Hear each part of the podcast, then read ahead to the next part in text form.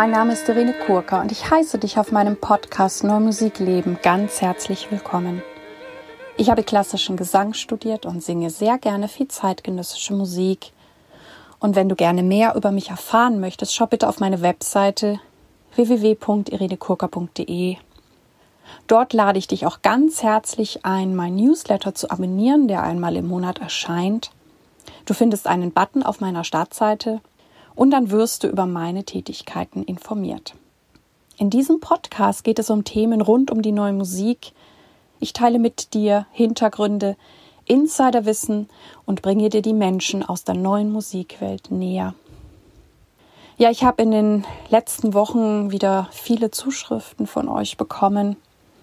Ja, auch aus interessanten Ländern, die weiter weg sind. Und ich bin echt immer wieder fasziniert wo ihr diesen Podcast hört oder dass es auch ja Komponisten, Komponistinnen gibt, die vielleicht mal in Deutschland studiert haben, aber jetzt woanders leben und dann auch sehr gerne einen deutschsprachigen Podcast hören, obwohl sie in einem Land wohnen, wo sie eine ganz andere Sprache sprechen. Ja, das ist immer sehr faszinierend für mich. Ich bin auch ja weiterhin sehr stolz und ich habe ja auch schon in einigen Podcast-Folgen davon erzählt, dass ich ja ähm, im November das erste Buch zum Podcast veröffentlicht habe. Das fühlt sich für mich auch richtig gut an und ja, kürzlich war da auch eine sehr schöne Besprechung ähm, in dem Blog Orchestergraben. Den Link packe ich euch einfach auch mal in die Shownotes, weil ich finde, dass der Autor Stefan Pillhöfer ja das ganz wunderbar formuliert hat, was eben der Podcast ist und was das Buch zum Podcast ist. Den Link zum Verlag, den setze ich euch auch rein.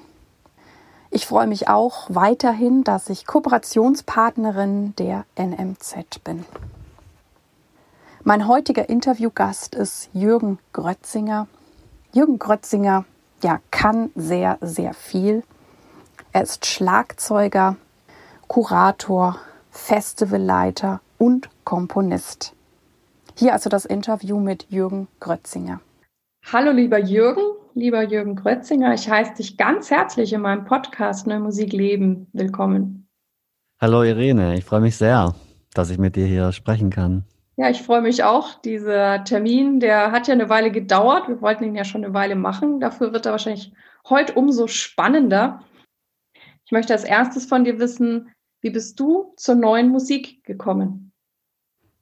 Ähm, ich glaube, das hat zwei Ursachen. Zum einen bin ich Schlagzeuger und da wird natürlich, äh, sagen wir mal, die Literatur spätestens seit Beginn des 20. Jahrhunderts einfach umfangreicher und spannender. Das heißt, über mein Instrument war im Grunde der Einstieg zur neuen Musik von Beginn an vorhanden.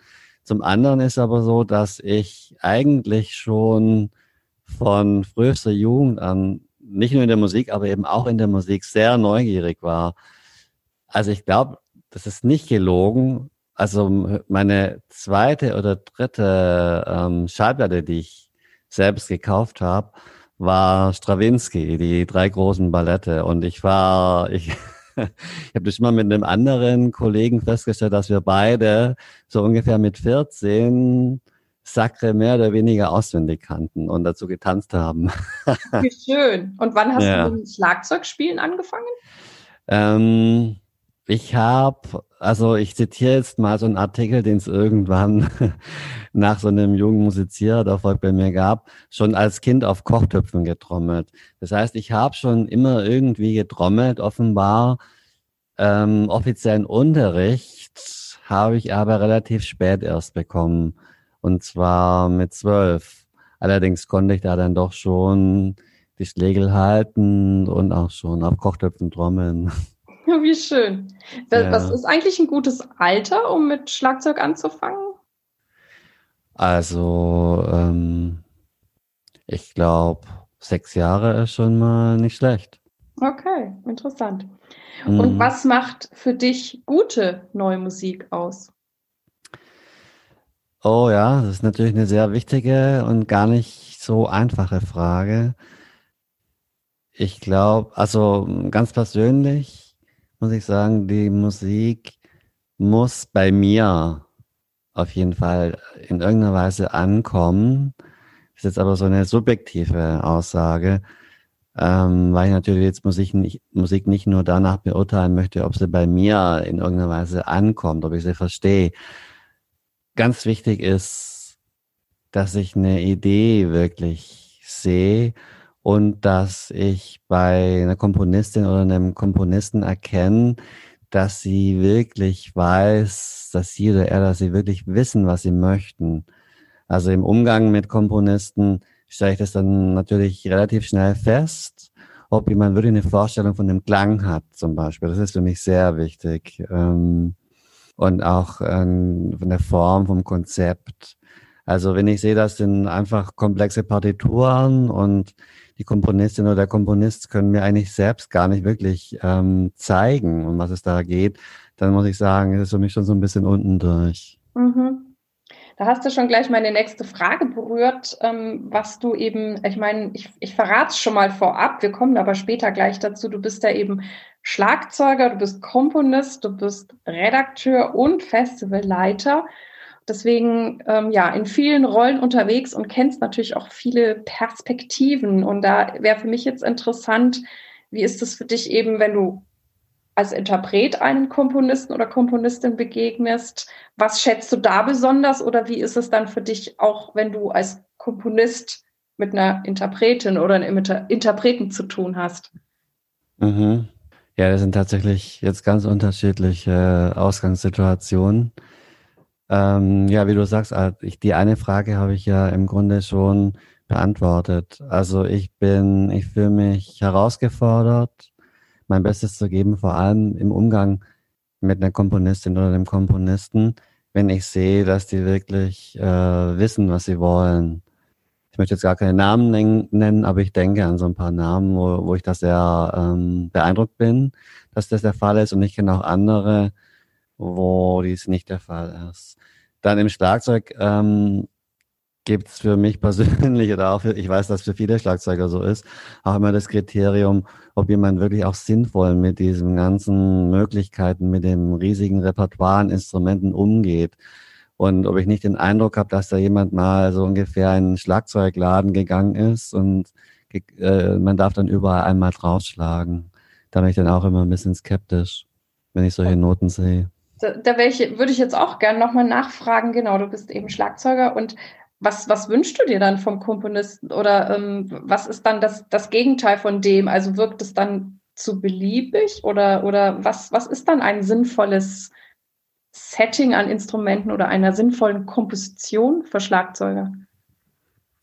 Ja, das ist jetzt wirklich eine echt äh, spezifische Frage, weil äh, eigentlich die darf ich die gar nicht beantworten, weil da bin ich dann wieder ganz persönlich, muss ich sagen. Ich liebe ein kompaktes Set. Mhm. Also wenn ich äh, eine Partitur sehe, wo ich äh, eine Lastwagenladung voll Instrumenten habe, dann schreckt mich das ein bisschen ab. Wenn ich dagegen ein kompaktes Set ab, äh, ein kompaktes Schlagzeugset in den Noten sehe, wo aber wirklich was Interessantes damit gemacht ist mit den Instrumenten, dann, dann bin ich schon mal eher äh, zugeneigt, das Stück zu spielen. Ja, das ist ja schön. Muss ich ganz, ganz einfach praktisch sagen auch.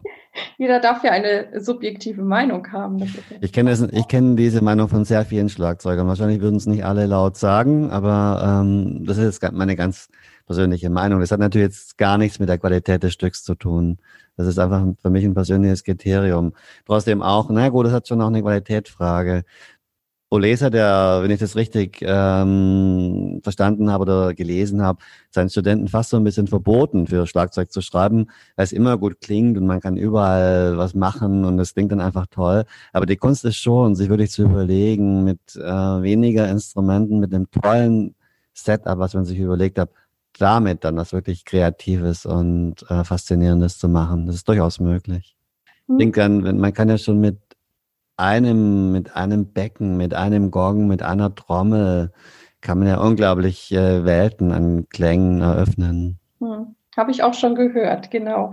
Was ich ja bei, bei Schlagzeug oder Schlagwerk auch immer interessant finde, oder ich meine, das, das wissen ja alle Musiker, Musikerinnen zumindest, ne, ihr seid diejenigen, die als erstes da sind, als letztes gehen, weil ihr immer so viel aufzubauen habt. Und ähm, wie, wie, muss man sich da organisieren? Hast du dann, dann noch einen Raum, wo alles steht? Du es dir mit Kollegen?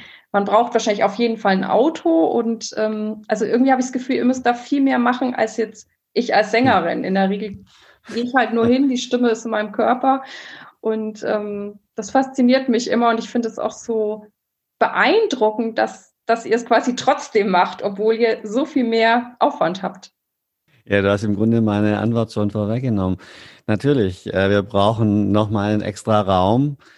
Ähm, der Proberaum reicht bei mir nicht mal aus, dass das alles reinpasst. Mein neuer Proberaum in Berlin hat sich ja vieles geändert, alles ist teurer geworden.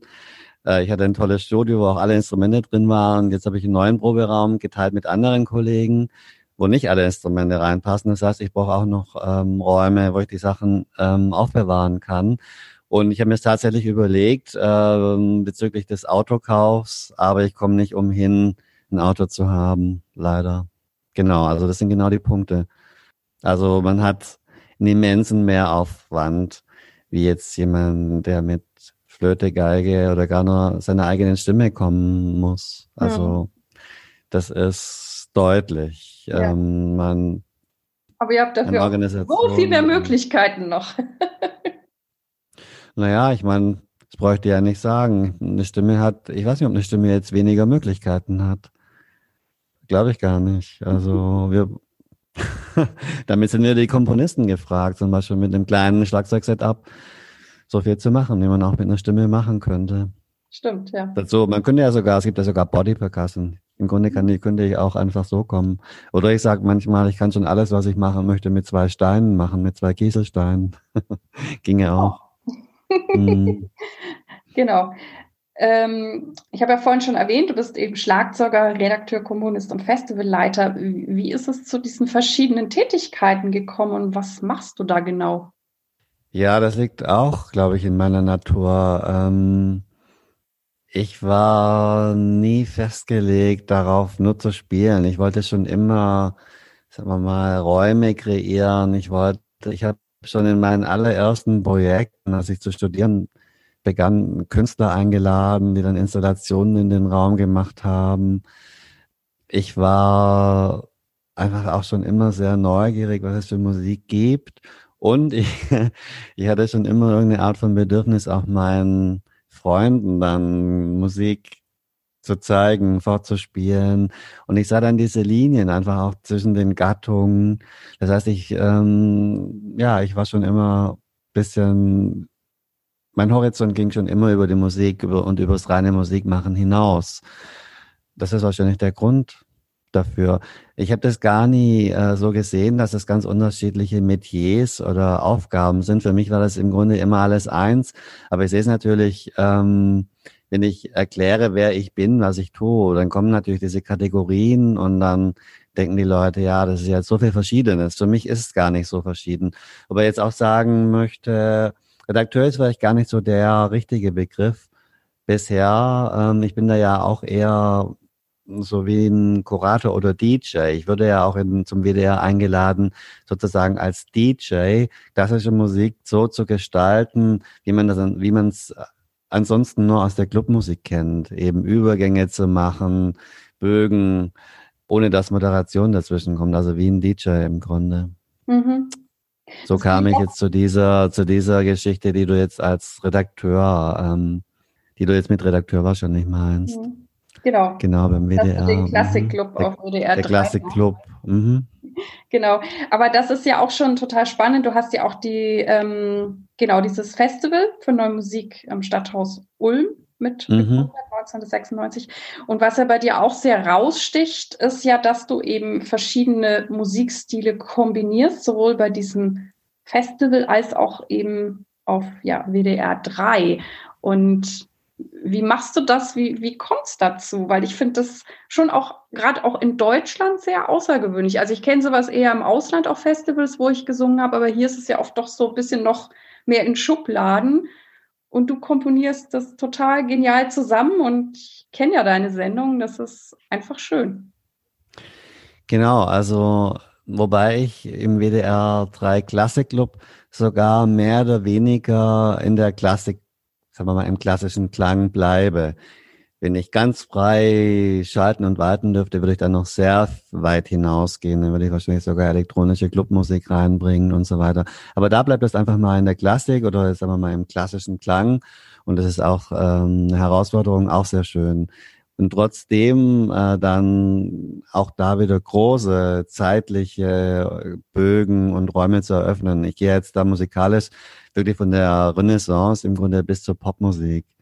Ansonsten ja, auch wieder wie, wie vorhin. Ich war einfach schon immer viel zu neugierig, um jetzt in meiner, in meiner Kategorie der klassischen Musik zu bleiben. Also ich habe schon immer improvisiert. Ich habe schon immer unterschiedlichste Musiken nebeneinander gehört. Also ich habe früher, also wirklich noch in der Schule, ähm, Nachmittage lang, wenn ich mit den Arbeiten oder mit dem Üben fertig war, dann Musik gehört und da gab es wirklich dann Wagner, neben Minimal Music, neben ähm, Soul Music und Jazz. Also das war für mich nicht so, dass ich jetzt ein, für mich Welten getauscht hätte, sondern für mich ging es einfach um Musik. Das heißt, ich habe schon immer die Dinge für mich nebeneinander gehört und habe dann auch schon immer, also eigentlich auch von den ersten Konzerten an, die ich so ähm, konzipiert habe, eigene Sachen wo wir uns noch gar nicht als Komponisten genannt hatten, egal ob die jetzt geschrieben oder improvisiert war, neben komponierten Stücken, damals entweder von Frank Zappa und Steve Reich oder in klassischer Schlagzeugliteratur und so weiter, die habe ich dann immer nebeneinander gestellt. Also im Grunde war das, war und ist es für mich ganz natürlich, Musik so zu erleben. Und eigentlich wünsche ich mir auch so ein Konzert. Ich bin immer noch sehr enttäuscht, dass sagen wir mal, im, zum Beispiel im herkömmlichen klassischen Bereich das Spektrum doch sehr stark auf 18. und 19. Jahrhundert fokussiert ist. Dann gibt's so diese Alibi-Projekte, die Sandwiches, dass man zwischendrin mal noch ein zeitgenössisches oder zumindest ein Stück des 20. Jahrhunderts hat und so weiter. Ich wünsche mir da einfach viel mehr Offenheit und das sehe ich auch in meinen Sendungen oder wenn ich dann in, in irgendeinem anderen Rahmen den Leuten äh, Musik zeige. Ich mache ja den Klassikclub auch live dann in Clubs oder Cafés.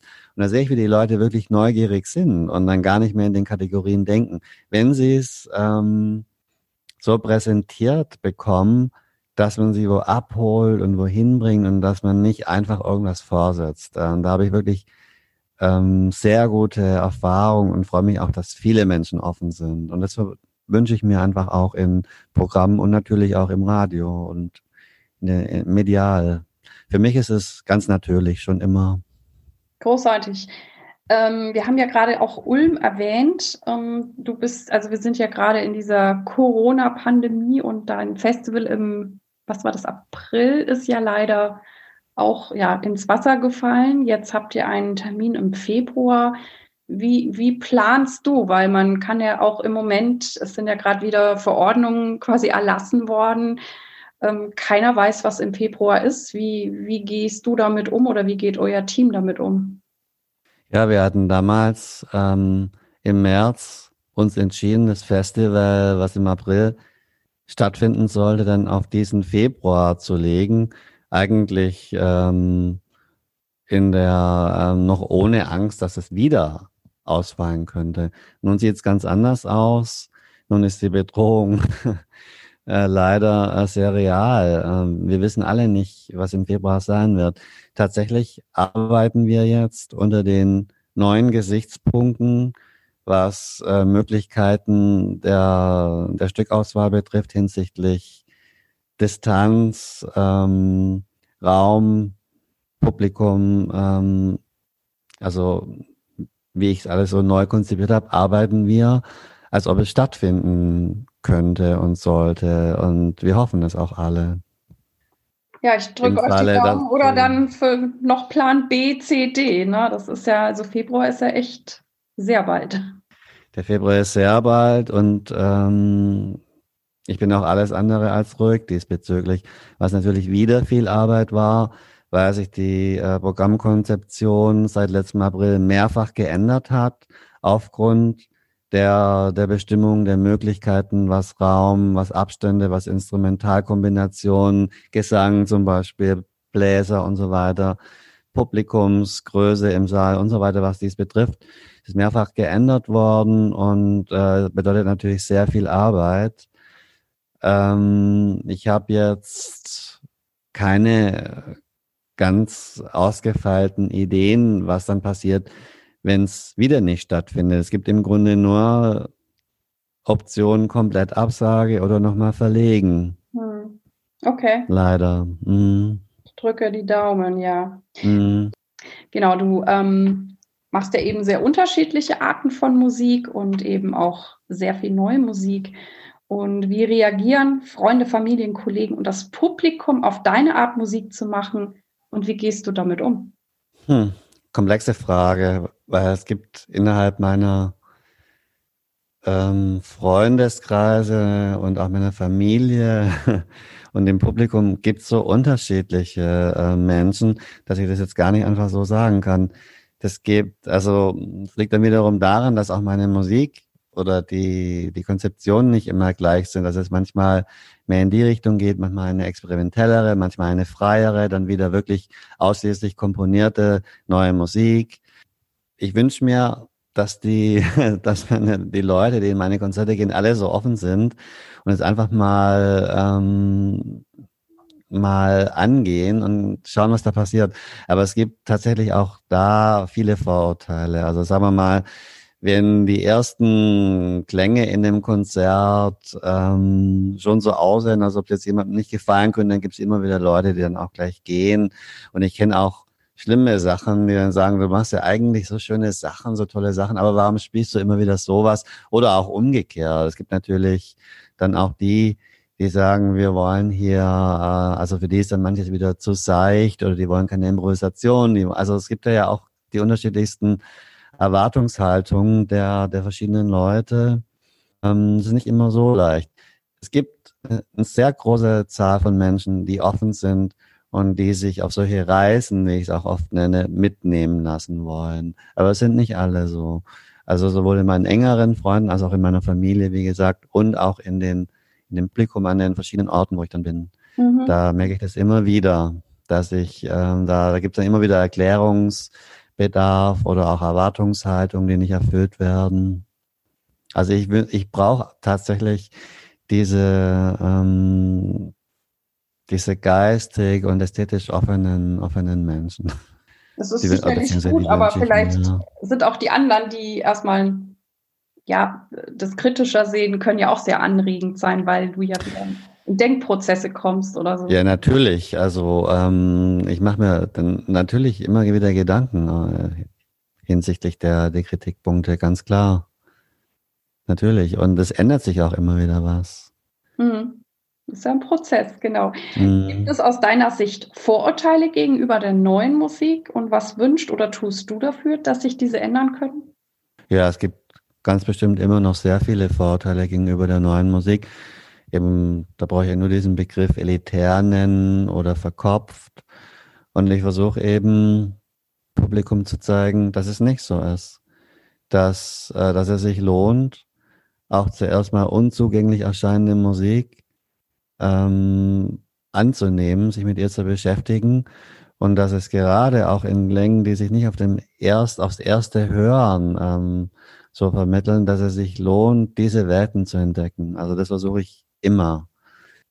Durch, ein, durch eine Programmauswahl, durch meine Art, die Musik zu spielen oder auch wie ich, wie ich es mit meinem Ensemble angehe, einfach durch die, ähm, einfach zu zeigen, dass wir zum einen das wirklich ernst meinen, dass wir da machen, also dass wir nicht nur irgendeinen Job machen, sondern dass wir wirklich etwas ähm, zeigen wollen, dass wir einfach ähm, Welten eröffnen wollen für ein Publikum, welches diese Sache noch nicht unbedingt kennt. Ja. Und dass es sich wirklich immer lohnt, dann auch diesen Musikern, also uns, dem Ensemble, den Gästen zu vertrauen und es einfach mal ähm, wirken zu lassen. Einfach mal versuchen äh, zu verstehen oder sich darauf einzulassen, auf zeitgenössische Musik ja. zum Beispiel.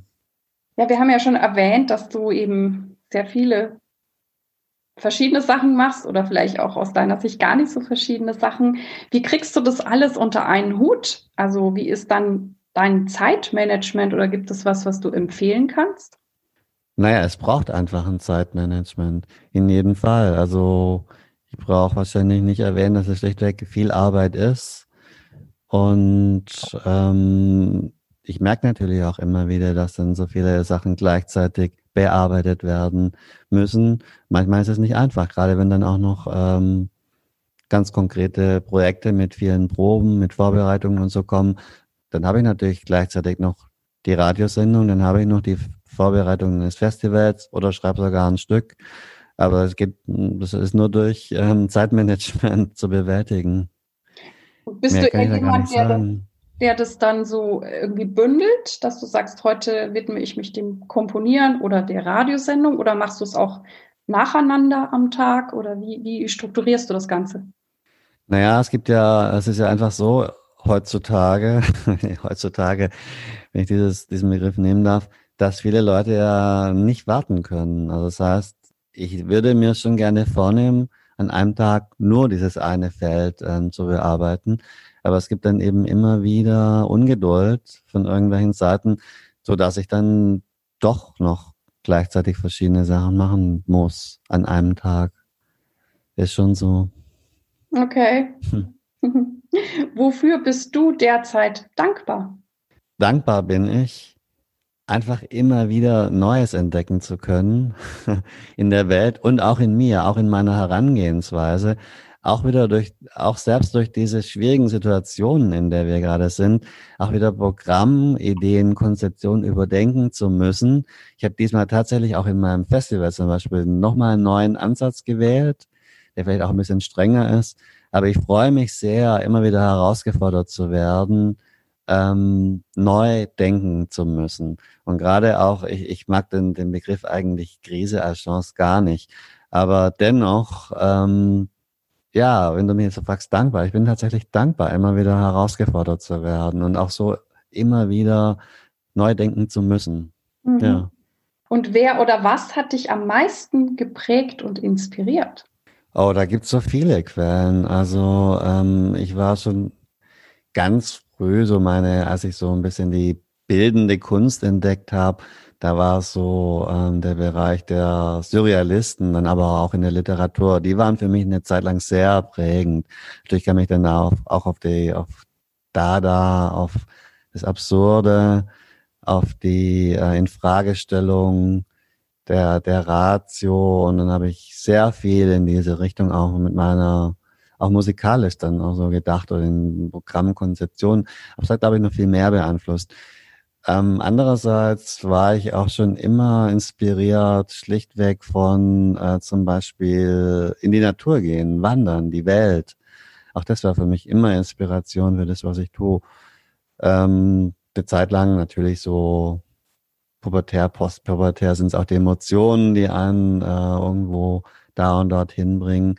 Mittlerweile sind es viele auch ähm, geistige, intellektuelle Ansätze, die mich inspirieren. Was bedeutet es für dich, sich treu und authentisch zu sein in diesem sogenannten Musikbusiness und wie gelingt dir das? Das ist ein Thema, über das ich auch sehr viel mit meinen Kolleginnen und Kollegen spreche. Ähm, das gibt ja auch in der neuen Musik so gewisse Mainstreams. Und ähm, ich bin da wahrscheinlich ein bisschen unklug, was zum Beispiel auch Anträge betrifft, dass ich mir immer versuche, so treu zu bleiben in dieser, in dieser Idee, was für mich ein Konzert bedeutet oder ein Projekt, eben genau in dieser Mischung verschiedener Ideen.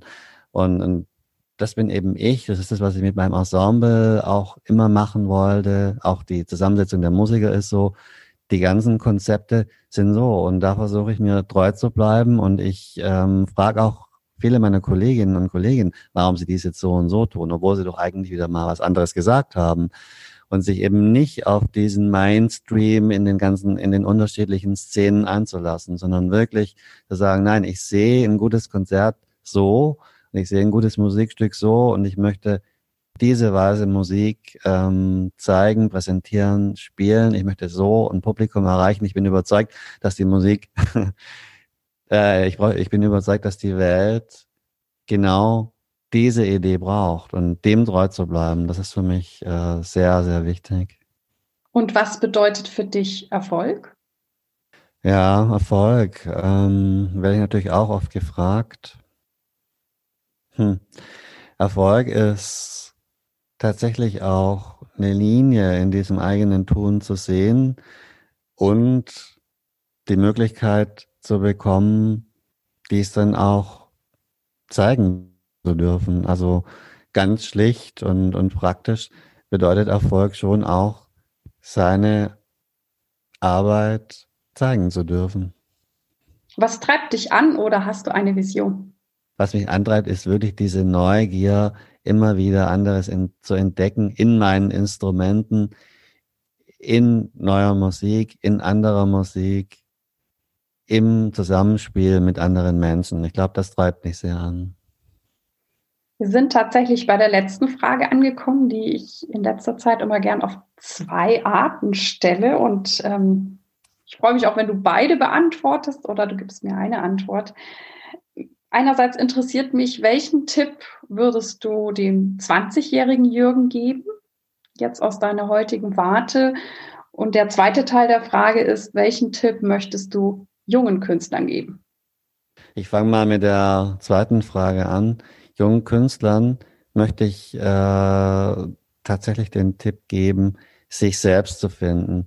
Nicht versuchen, irgendwelchen Ideen, die gerade ähm, hip zu sein scheinen, nachzuhängen, sondern wirklich eine eigene Idee von Musik zu finden, eine Form, in der man, in der sie äh, sich in der Musik zeigen können und einen Grund finden, warum sie Musik spielen wollen und warum sie ein Konzert geben wollen. Das finde ich ganz wichtig.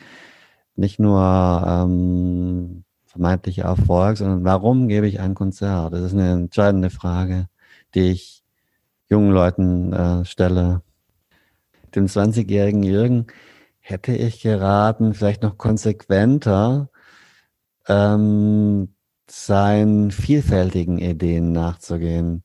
Zum Beispiel habe ich mir damals überlegt, auch gleichzeitig noch was anderes zu studieren außerhalb der Musik habe ich dann aber nicht gemacht, weil natürlich die Musik, äh, das Instrument äh, so stark fordert, dass man denkt, okay, das reicht.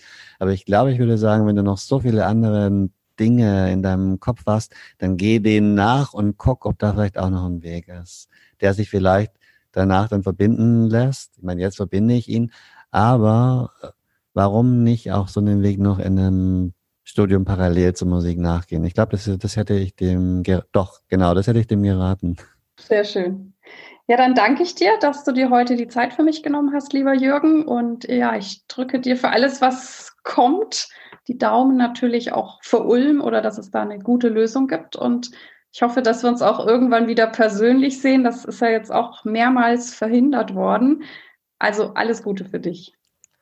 Vielen Dank und ich danke dir sehr, liebe Irene. Natürlich. Und ich bin auch überzeugt, dass wir uns bald, bald möglichst wieder sehen werden. Und ich hoffe auch, dass wir dann zusammen Musik machen können. Und ich wünsche dir auch alles Gute für deinen Podcast und für alle deine musikalischen Aktivitäten. Alles. Liebe und Gute. Dankeschön. Dies war also das Interview mit Jürgen Krötzinger. Ich hoffe, du konntest viel für dich mitnehmen und ich freue mich auf deine Ideen und Anregungen. Gerne auch über Facebook oder E-Mail. Ich freue mich immer von dir zu hören. Ja, Anregungen, Feedback, Interaktion. Ich freue mich natürlich auch, wenn du diesen Podcast deinen Freundinnen und Freunden und Kollegen und Kolleginnen empfehlen kannst. Und wenn du dir Zeit nehmen kannst, mir und diesem Podcast eine gute Bewertung auf iTunes abzugeben. Ich danke dir. Dir alles Gute. Lebe deine Musik, lebe dein Leben und bis zum nächsten Mal. Deine Irene.